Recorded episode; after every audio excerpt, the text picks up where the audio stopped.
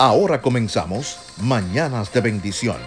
Reflexiones diarias con el propósito de impactar positivamente su vida. No importa si das un paso grande o uno pequeño, dalo sin miedo, porque cada paso cuenta. Y cuando te cueste seguir, cuando no puedas con el peso y sientas que vas a quebrarte, Déjate caer en los brazos de Yeshua y agarra fortaleza de su inmenso amor y poder. No hay sueños imposibles para una fe inquebrantable. ¿Qué tal mi gente? No te quejes por levantarte temprano, ni porque tengas que ir a trabajar ¿Sabes qué? ¿Por qué mejor no agradecemos a Yahweh Elohim, a Dios, por regalado un día más? Yo soy Jory Santana y te acompaño en estas horas tempranitas en la mañana para dejarte este mensaje de esperanza. Te invito a que brindemos por la vida. ¿Qué te parece?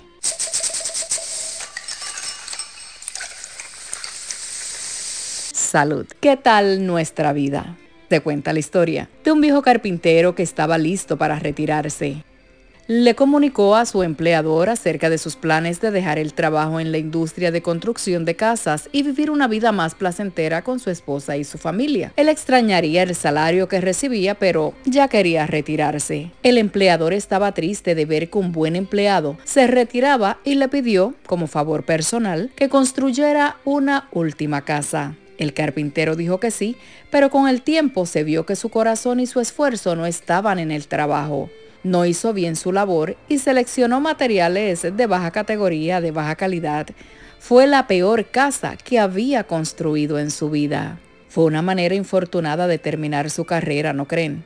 Cuando el carpintero terminó el trabajo y el empleador vino a inspeccionar, le abrió la puerta al carpintero, lo invitó a seguir y le dijo, esta es tu casa, mi regalo para ti. Gracias por todo. Qué lástima, qué arrepentimiento. Si hubiera sabido que esta iba a ser mi casa, la construyo de manera diferente, dijo el carpintero, para sí. Ahora tenía que vivir en la casa que él mismo había construido.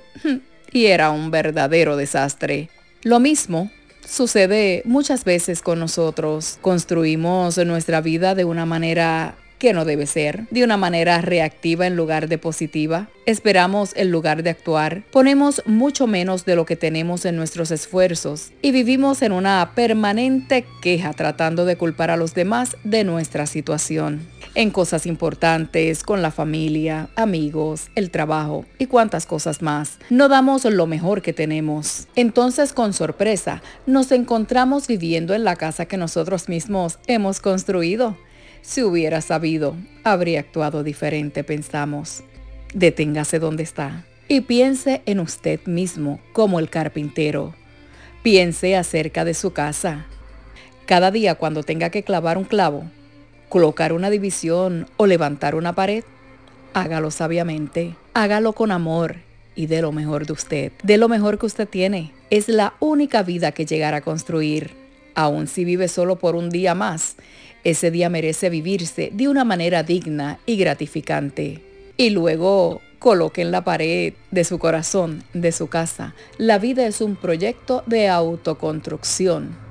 ¿Y por qué no escribirlo en un papel y ponerlo en su pared donde usted lo vea todos los días? Su vida hoy es el resultado de sus actitudes y decisiones del pasado. Su vida mañana será el resultado de sus actitudes y decisiones de hoy. Hasta aquí llega esta hermosa enseñanza. En esta mañana cada cual tenemos que irnos para nuestros trabajos, para el lugar donde vayamos, pero vamos a pensar en lo que escuchamos. Vamos a detenernos y a pensar cómo estamos construyendo nuestro hogar, nuestra casa, nuestro templo. Esa soy yo. Les deseo como siempre que tengan un hermoso día. Si les gustó lo que escuchó, compártalo. Gracias por siempre permitirme estar ahí con usted. Lindo día para todos y mañana les invito a una nueva reflexión. Será pues hasta entonces. Shalom, shalom.